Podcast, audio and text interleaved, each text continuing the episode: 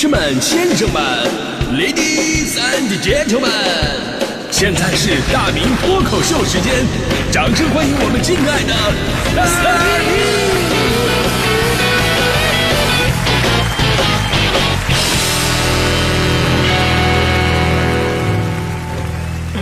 好，欢迎各位来到今天的大明脱口秀，我是大明啊。今天咱们说的是给你一天时间，让你体验别人的职业或者职位，你会选择哪一个呢？呃，其实这是每个人呢在脑海当中都会幻想过的一些事儿。比方说，哎，我们自己的人生呢，它毕竟只有一种模式嘛，对吧？这事儿就像是旅游一样，你总是想从自己待腻的地方到别人待腻的地方去，因为我们对陌生的生活环境啊，都会有很多的好奇。比方说，我的姐姐呢，我姐姐是这个东北师大的教画画的博士。啊，博士，每次我看到他，我都会主动的，我站在他后边，我也不是图啥，我就是想体验一下博士后的感觉。啊，特别冷。大迪也一样啊，总是想体验一下有钱人的生活，对吧？跟我说，我想当有钱人，那种呃，就是清空淘宝购物车都不考虑预算的那种有钱人。我跟大迪说，说迪迪，活该你一辈子当底层啊！人家都有钱人了，人上什么淘宝啊啊！人家都是直接去巴黎跟米兰的时装周的，我的天！所以啊，真的是贫穷限制了你的想象力。那，这事儿也告诉我们道理哈，就是如果你不去真正的融入对方的生活，你真的很难体验到对方的一些呃优势啊或者困难呢。而昨天有个热搜也引发了广大网友们的大讨论。呃，北京人社局副处长体验送外卖，十二小时送单累瘫街头，却只赚了四十一块钱。而过程当中啊，他不仅是全副武装、认真的体验外卖小哥的工作，而且对自己的要求也像小哥一样，要认真负责、准时准点。而结果就是他发出了各种无奈的感叹呐，比方说，哎，晚了二十分钟，已经凉了，太委屈了，这个钱太不好挣了。是啊，成年人的世界里没有容易二字啊。人们看完这段纪录片啊，都不免对外卖员的辛苦报以同情。但对这位北京市人社局劳动关系处副处长来说呢，除了体验外卖员真实遭遇，除了四十一块钱，他应该收获的会更多。那央视新闻对此评论说了，说管理决策部门呢，一定要带着问题导向，发现真问题，解决真问题。这次的真实体验，不能也绝不应该只是个真人秀。体验之后将会推出什么具体的创新的措施，这才是公众最关心的，也是副处长的职责所在。希望领导干部啊，这样的行动能多一点，少说套话空话，多到一线去出出汗，到艰苦的行业去壮筋骨。哎，呃，当然，咱们说，如果这次换位体验能够真正的去改善一个群体的生存状态的话，那我希望下次领导们能不能来体验一下我们早班节目主持人？我们早班节目主持人绝对是高风险低回报的经典岗位。开个玩笑啊！我们说各行各业其实都不容易啊，都不容易。我当年刚来北京的时候，那一三年吧，那时候我就带着我们节目组做了一次职业的换位体验活动。我们当时派出了记者啊、主持人呢，去体验出租车司机呀、城管呐、警察叔叔啊这种工作状态。过程当中就发现了，就是你以为的跟你接触的真的完全不一样。咱尤其说这个体验出租车司机啊，那位。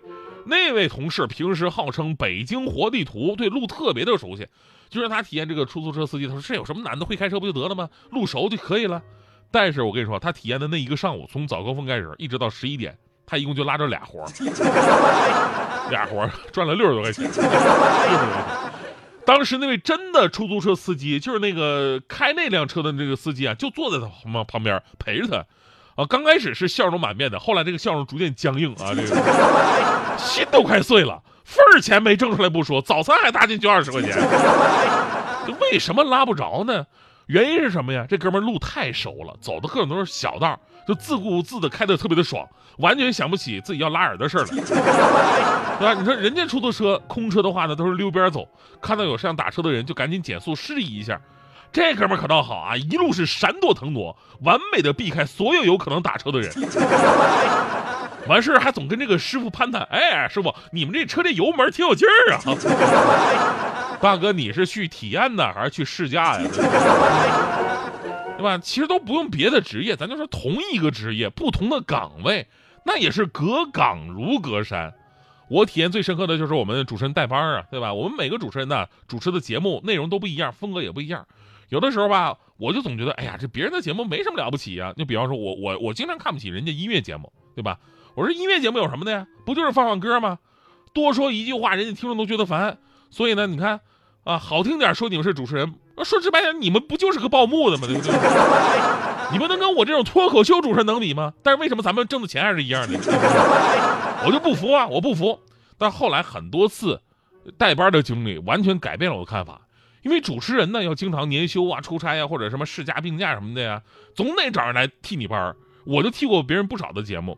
当你替别人上他们那个节目的时候，自己发出声音了，自己开始策划的时候，才发现，哦，没我们想象那么的简单。啊，音乐节目呢是说话少，但是人家的要求真不一样。首先选歌有个性，走在时代的前头。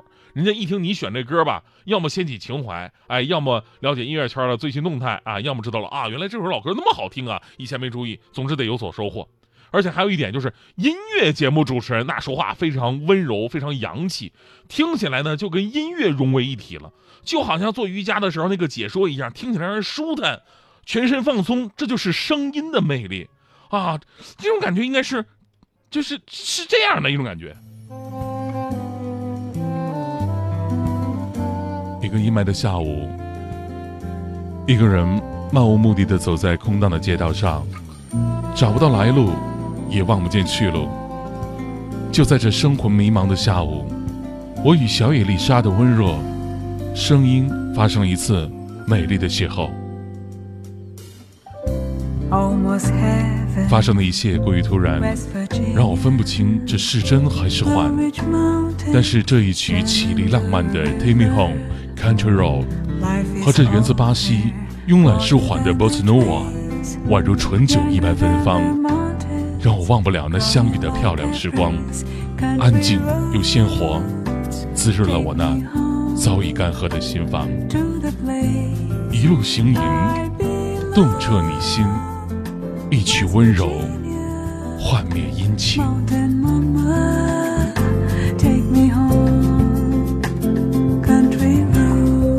哎，是不是有种这个音乐 DJ 的感觉？对对，对不对？哎，这是感觉还是对的吧？对吧？所以是，这是我现在成长了。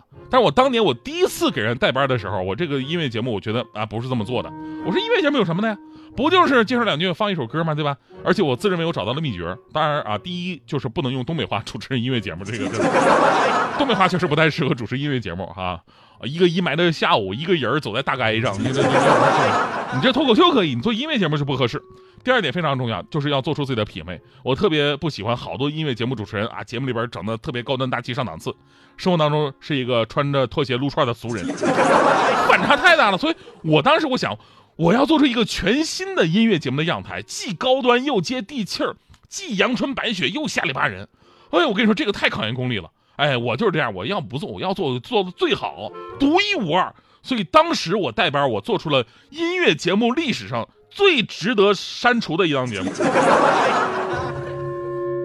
你可以感受一下。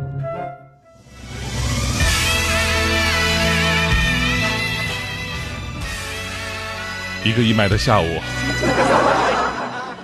一个人杨得二正的走在苞米地里，找不到来路，也望不见去路，不知道自己搁哪。就在这五迷三道的下午，我与马大帅的片尾曲发生了一次美丽的邂逅。这一切，哭嚓一下子就这么发生了，让我分不清是真还是幻。但是这一曲。活出个样来给自己看，这源自黑土地急头白脸的唢呐，宛如闷倒驴一样带劲儿，让我忘不了那磨磨唧唧的时光，油光又锃亮，滋润了我那早已葫芦半片的心房。秃噜反账，五马长枪，五五张张，毛愣三光。